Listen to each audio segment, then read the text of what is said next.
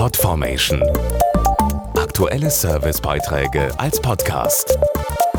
Regelmäßige Infos und Tipps aus den Bereichen Lifestyle und Buntes. Es ist eine Umwälzung im Gange und zwar im Haushalt. Das Wischen, Waschen und Schrubben läuft ganz anders ab als noch vor ein paar Jahren, nämlich zunehmend digital. Wie die Digitalisierung das Putzen verändert und wie wir in Zukunft sauber machen, das zeigt die aktuelle Studie Das neue Sauber vom Zukunftsinstitut im Auftrag des Industrieverbandes Körperpflege und Waschmittel. Wir haben so eine Haushalts-App auf dem Handy, da wird eingeteilt, wie wir putzen, spülen, bügeln und das ist viel, viel entspannter für uns. Also ich habe ein Online-Abo für Waschmittel, hat den Vorteil, ich muss nicht in die Stadt gehen und das schwere Zeug nach Hause schleppen.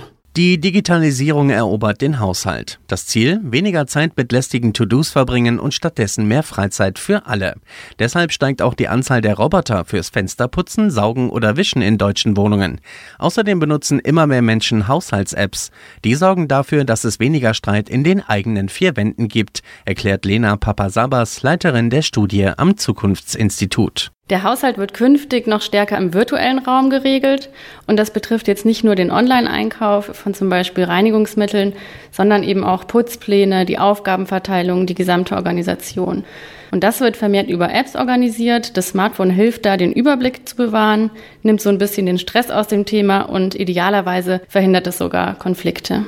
Einige Haushalts-Apps haben auch spielerische Elemente. Mit denen wird jeder belohnt, der eine Aufgabe erledigt hat.